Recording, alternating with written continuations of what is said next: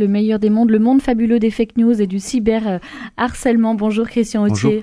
Alors ce matin, vous avez euh, choisi de, nous parler de la révolution numérique et des GAFA. Vous allez d'abord nous dire ce que sont les, les GAFA et puis pourquoi ce choix ce matin. Euh, tout simplement donc parce que les GAFA, c'est-à-dire euh, l'acronyme qui désigne Google, Apple, Facebook, Amazon, Amazon, pardon, les géants du numérique, ont bouleversé nos existences et que la révolution numérique et les nouvelles technologies sont partout. Au cœur de notre vie quotidienne, songeons à Amazon, donc Airbnb ou Uber, comme, des comme au cœur des enjeux politiques. Euh, dans ce registre, qu'on en juge des, des, projets de loi récents sur les fake news ou le cyberharcèlement, à la question récurrente de l'imposition fiscale donc de ces géants du numérique, en passant par les débats récurrents sur la violation de la vie privée et la collecte des données personnelles. Donc c'est le numérique est au cœur de nos de, tous nos débats. Euh, on peut penser aussi, revenir en arrière, euh, le rôle que Facebook et Twitter ont joué dans l'élection présidentielle américaine, aussi le rôle des réseaux sociaux dans l'émergence du mouvement des gilets jaunes, ou encore ces ces jours-ci dans leur rôle dans le, le, dire le mouvement, les manifestations en, en Algérie. Alors ils sont partout. Quand, quand, vous dites ils sont partout, on sent que c'est pas pour notre plus grand bonheur. Hein. Bah, disons que la révolution numérique nous, nous, promettait un monde sans fil, globalisé, réconcilié dans le partage des, des savoirs et des de la connaissance. Plus de frontières, plus de barrières entre les peuples, euh, entre les individus. C'est un outil de liberté et d'émancipation. On nous a beaucoup dit ça au moment du printemps arabe, où effectivement, là encore, grâce aux, aux réseaux sociaux, des, des, des, peuples se sont euh, libérés de dictateurs. Et, et, effectivement, il faut reconnaître que jamais la culture et le savoir n'ont été euh, aussi disponibles et faciles d'accès, du moins dans, dans les pays développés, en quelques clics pour des sommes euh, modiques, on peut avoir accès à une somme de connaissances que jamais l'humanité n'avait eu à portée de main. Or, hélas, il est à craindre que nous ne faisions pas forcément un bon usage de ces de ces outils et que ce qui avait été peut-être moins prévu, c'est que ces outils allaient devenir aussi un, un, gigantesque instrument de, de diffusion, de propagation de la haine et en particulier du racisme et de l'antisémitisme, comme on en a parlé euh, récemment.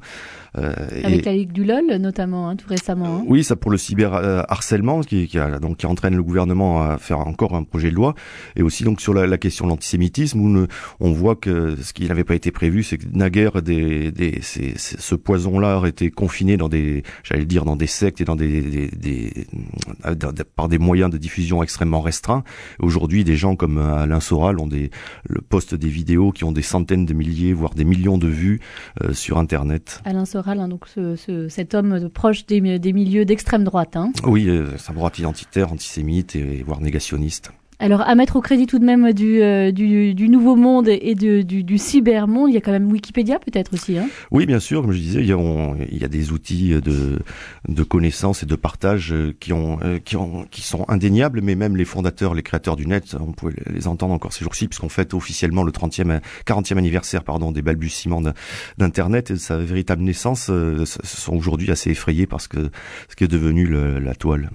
Alors vous dites, hein, euh, tous, ils n'ont pas tous tenu euh, leurs promesses, euh, loin de là, beaucoup de, de dommages collatéraux. Que faire alors, question routière oh, bah, Tout simplement reprendre le contrôle des, des, machines et des écrans. Comment Eh bien ça commence dès l'enfance sans doute. Les rapports se succèdent régulièrement en, dans, en France et, et à l'étranger sur le rôle néfaste des écrans sur les enfants. on peut rappeler un chiffre, en France les, les enfants à partir de 6 ans on passe en moyenne 4 heures par jour devant les écrans divers, hein, tablettes, ordinateurs, smartphones.